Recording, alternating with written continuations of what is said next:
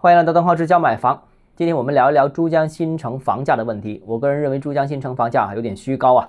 那为什么这样说呢？其实早在去年五六月份的时候，是广州楼市仍然很火爆的时候，我就已经提出广州天河、黄埔和南沙的灵山岛间房价上涨过快，有泡沫会回调。我是第一个提出，也是多次提出这个观点的人。大家可以回看二零二一年的我的所有微博记录，当时啊还有一堆黄埔天河的铁粉和我分享。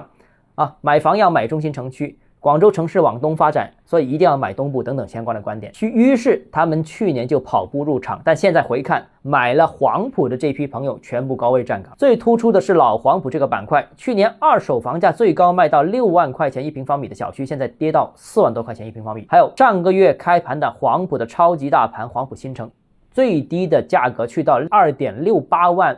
一平方米啊，虽然位置不太好，但是这个价格也是刷新了老黄埔的认知，也让老黄埔房价的预期再下一个台阶。楼市不景，房价下跌，这个是大趋势，大家都知道。但是黄埔房价下跌幅度可是广州最夸张的。去年黄埔是房价上涨最快的区域，排第一。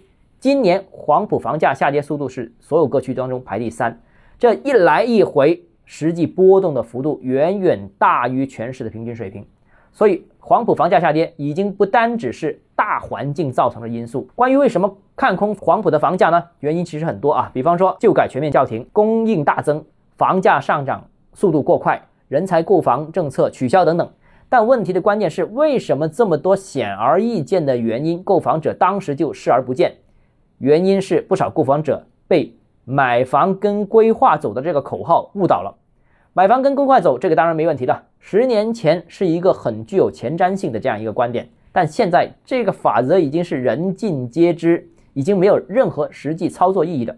你也懂，他也懂，就没有套利的空间。现在买房啊，不单要看片区的发展规划，更要看当前的售价。所以啊。所以必须要看性价比，要统筹进行考虑。也是去年的这个时候，其实除了看空黄埔之外呢，我同时还提出广州的南沙的灵山岛间啦、天河的楼市呢都存在泡沫，而灵山岛间的项目呢，去年就基本清货了，所以开发商算是逃过一劫。